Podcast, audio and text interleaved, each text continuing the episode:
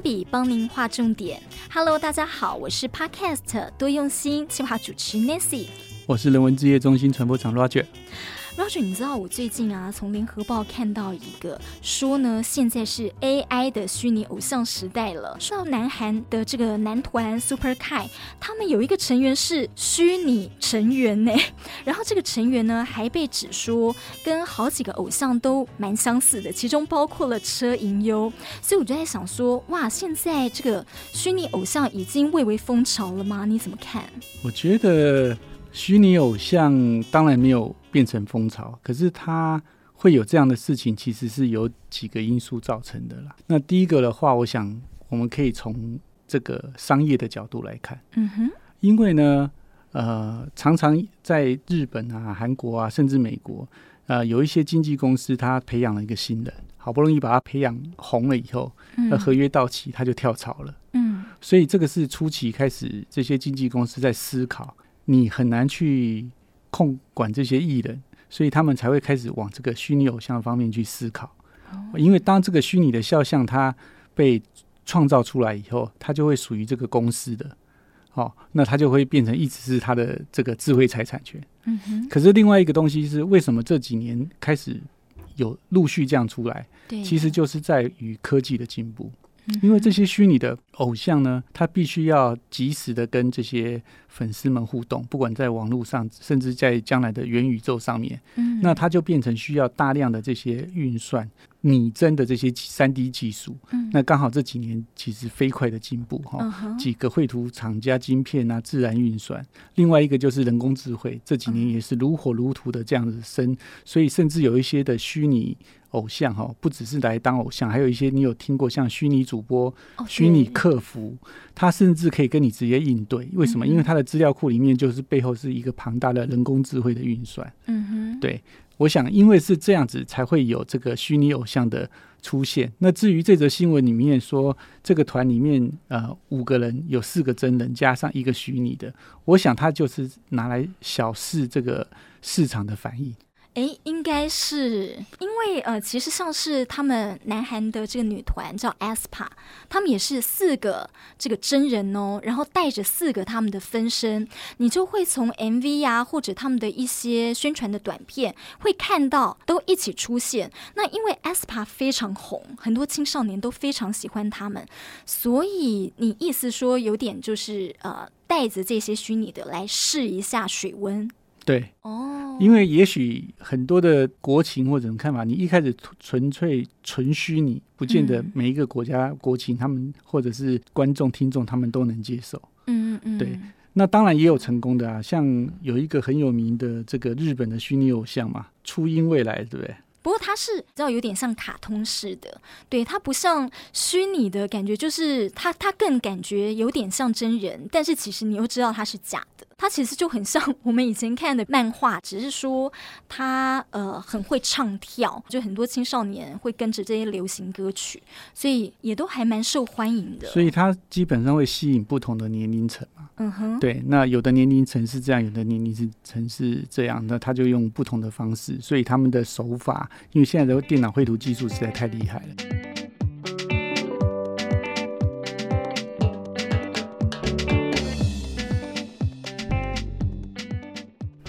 说到初音未来啊，你知道，呃，他其实本来是软体公司研发的一个虚拟代言人，结果因为呢，意外的受到了漫迷喜爱，他们竟然真的来台湾开唱了，而且那个时候，呃，开唱的时候是连唱两场，看到是呃粉丝大排长龙的哦。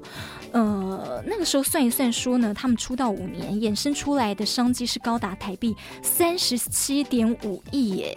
所以其实现在从呃日本，还还有我们刚刚讲到的南韩，这个虚拟的偶像商机无限，对不对？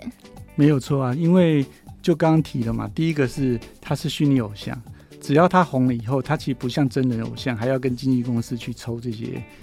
费用和服务，所以呢，这个也会导致很多去这样去设计这些虚拟偶像。那他又听话，对不对？他不只是一天可以演两场啊，他可以同时间在不同的地方都出现啊，因为它是虚拟的。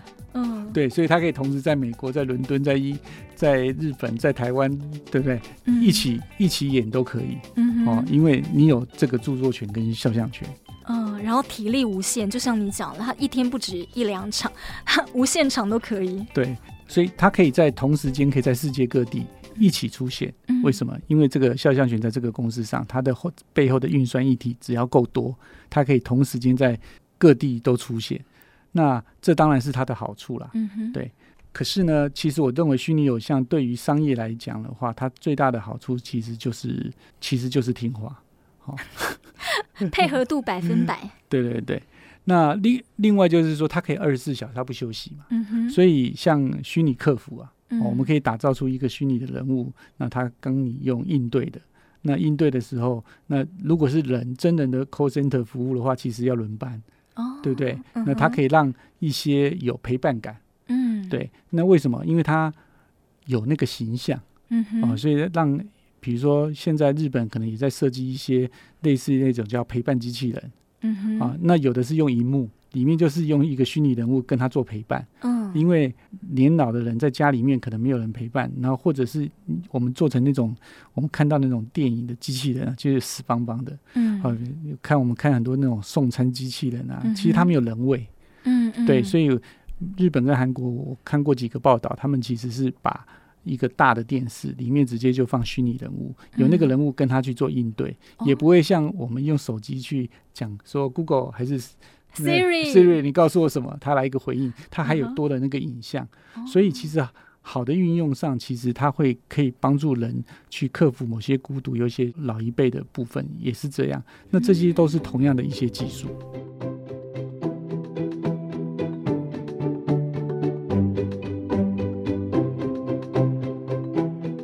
我们来讲一些怀古偶像，我不知道大家有没有看过那个演唱会，邓丽君小姐从舞台走出来，跟着这个其他的真正存在的歌星对唱歌。啊我记得跟周杰伦有一起合唱过。对对对，他就是在舞台上利用漂浮这个浮空投影的概念，嗯、把这个虚拟的邓丽君放上去，然后他的声音的取样也是采用虚那个邓丽君的音质，嗯，好，然后让他去对唱。嗯、所以其实这种用三 D 拟真的技术其实是非常的多。嗯，啊，那如果大家以前看过这些那个。广告其实或者是电影，其实有非常多的替身在演的时候，不是主角真的下去演的时候，他有的部分是用虚拟去做。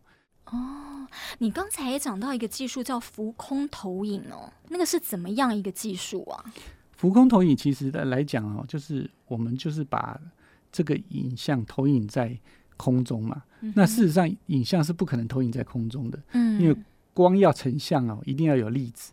一定要附着点，所以通常的浮中投影是放一片玻璃或放一片沙。嗯，那我投在那个地方，那通常你去看那个地方都会暗暗的嘛。嗯，因为它是半透明的东西。嗯、那因为我们的人视角去走的时候，它是漂浮在空中的，你就会觉得很有立体感。对对，那这是一种应用的技术哦，哦，所以会让你觉得说他好像真的站在那里。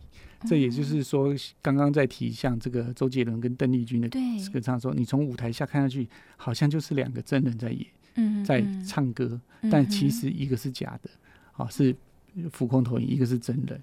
哦，对，现在你讲的这个浮空投影，我在呃有一些的歌手演唱会，然后还有一些剧场表演。都有看到类似，就蛮神奇的。对 对，因为这种科技哦，现在研发的非常多。嗯、还有另外一种是戴立体眼镜哦，对对对，对你戴了那个眼镜以后呢，你眼镜里面会有一个人物，嗯哼，跟透过你的眼镜跟现场看起来，就把它叠在一起。嗯、这也是我们常常讲的，这个叫扩增实境。嗯哼，哦，其实这些它的背后都是强大的三 D 的运算。嗯，对，然后让我们的人。啊、哦，观众看可以透过他家去以为它是真的，那它其实是假的。哦、嗯，我觉得有一部电影非常的有名哈，哦嗯、这部电影的名称就叫做《班杰明的奇幻旅程》。那它是讲一个呃一开始生下来的婴儿，他的年纪就很老，然后到他他跟别人，我们是每个人都是越来越老化，他到来最后他就是越来越年轻，到变成婴儿。反过来，那不管你哪一个真人去演他，其实你只能演中间的一个时时段。所以他们那时候就把主角这个布莱德比特的这个脸，好输入电脑，然后把它变成婴儿化，跟把它变成老人化。嗯，所以前后部分全部都是用电脑动画去制作的，很神奇耶！因为我在看的时候完全。看不出来，就是什么是真，什么是假。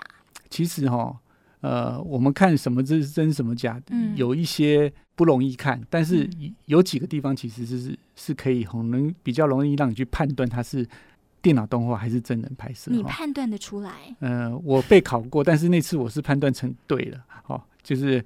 我有一次去这个数字王国嘛，他们就是拍这个片子的，对，他就秀了两个人，一个是实际照片，一个是他们合出来的，嗯，然后他们就说，哎，哪一个是真的，哪一个是虚拟的？那次我是判断正确了哈。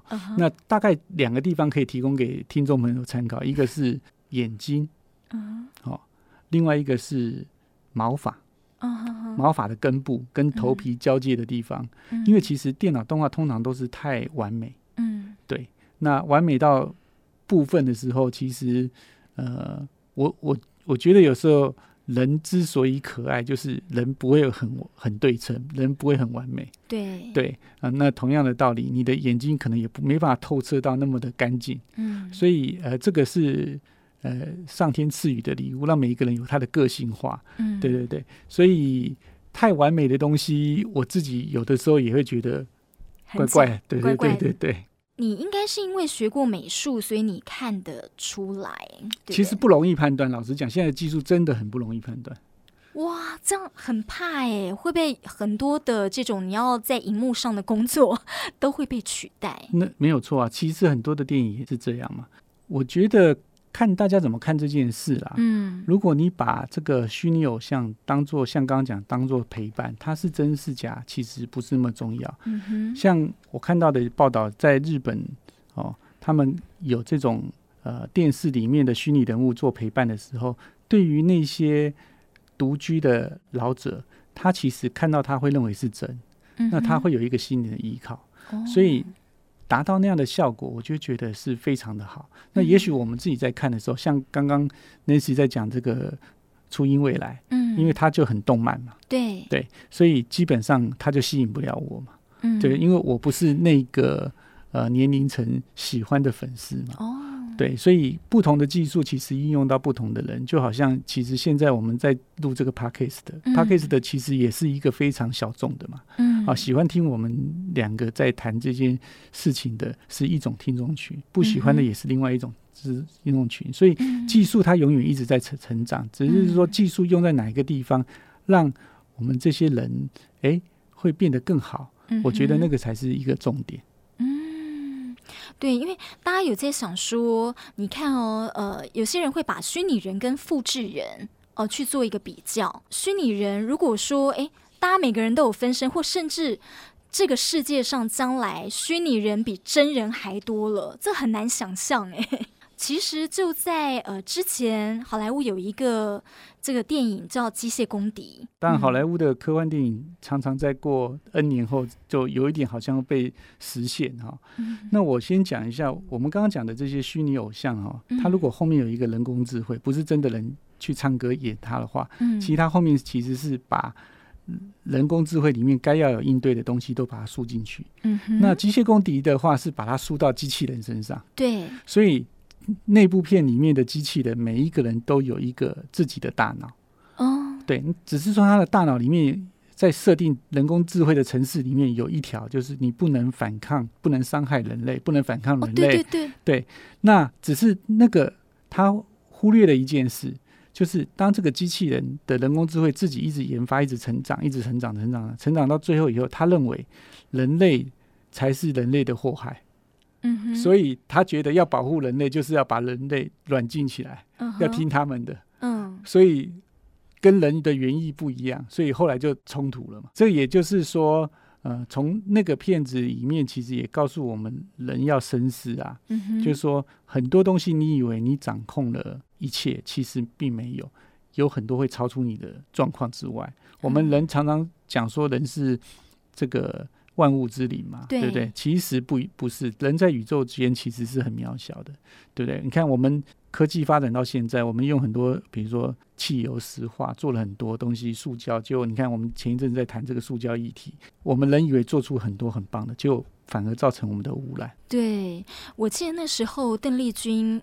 呃，就是他的这个虚拟人上台唱歌的时候，很多的人都非常的感动。就像 Roger 说的，主要就是看人怎么样来运用我们所设计出来的虚拟人、机器人。还有另外一个很感动的，其实就是超人。嗯，那我们知道超人他后来因为得的这个帕金森氏症嘛，那他没办法站嘛，就有一年的这个影展就用虚拟的这个技术，让他从这个。轮椅上站了起来，其实是告诉大家说，我们要有一个梦想，我们会越来越好。所以，人类所有发展技术，其实是希望要帮助到人类变得更好。